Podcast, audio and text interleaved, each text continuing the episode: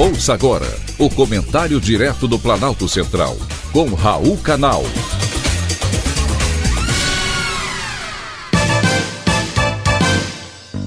Queridos ouvintes e atentos escutantes, assunto de hoje: eleições no parlamento. A Casa do Povo continua longe, muito longe, dos interesses do povo. Arthur Lira e Rodrigo Pacheco, dois representantes do povo, tentam a reeleição para as presidências da Câmara e do Senado. Porém, a escolha dos dois para continuar nos cargos que ocupam está distante, muito distante do desejo do eleitor. As eleições para as presidências da Câmara e do Senado ocorrerão daqui a 15 dias, quando o parlamento volta de seus trabalhos legislativos e assume a nova legislatura. Porém, as articulações pelo comando de ambas as casas avançam a passos largos, desde a vitória nas urnas do presidente Luiz Inácio Lula da Silva. E os atuais presidentes da Câmara, Arthur Lira, e do Senado, Rodrigo Pacheco, já largam como favoritos para se reelegerem. Porém, será que isso é mesmo que desejam os eleitores? Ao contrário da presidência da República, a eleição no parlamento é feita com o voto apenas dos parlamentares. E como a votação é secreta, pode abrir espaço para surpresas.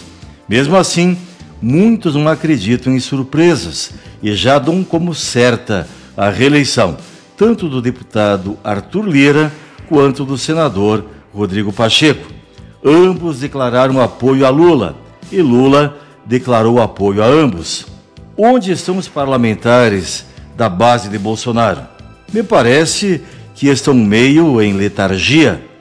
Nada ouvi falar sobre articulações contrárias, apenas da parte dos interessados e do próprio Lula, pela necessidade de obter o apoio de ambos para aprovação, ainda em 2022, de seus projetos de governo, além de outras propostas no ano que vem. O rápido reconhecimento de Lira ao resultado das eleições, ainda no dia 30 de outubro, data do segundo turno, foi bem recebido por Lula, alas do PT e partidos aliados de esquerda. Como fruto disso, o presidente da Câmara e o presidente eleito se reuniram logo depois para discutirem a transição.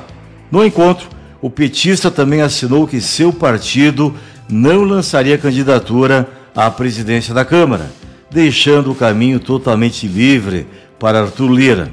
É ele que define a pauta de votações na Câmara, como também o presidente do Senado, que define o que entra em votação ou não em plenário, tanto do Senado quanto do Congresso Nacional.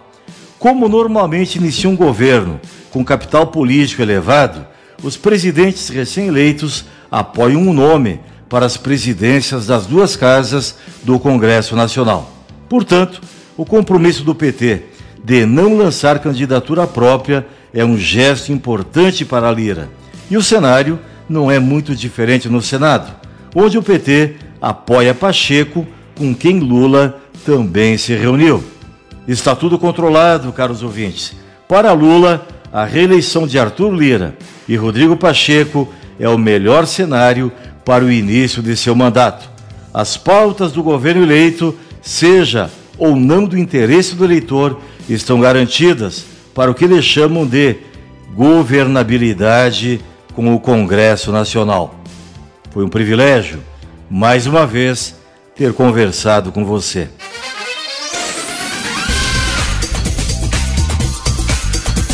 Acabamos de apresentar o Comentário Direto do Planalto Central, com Raul Canal.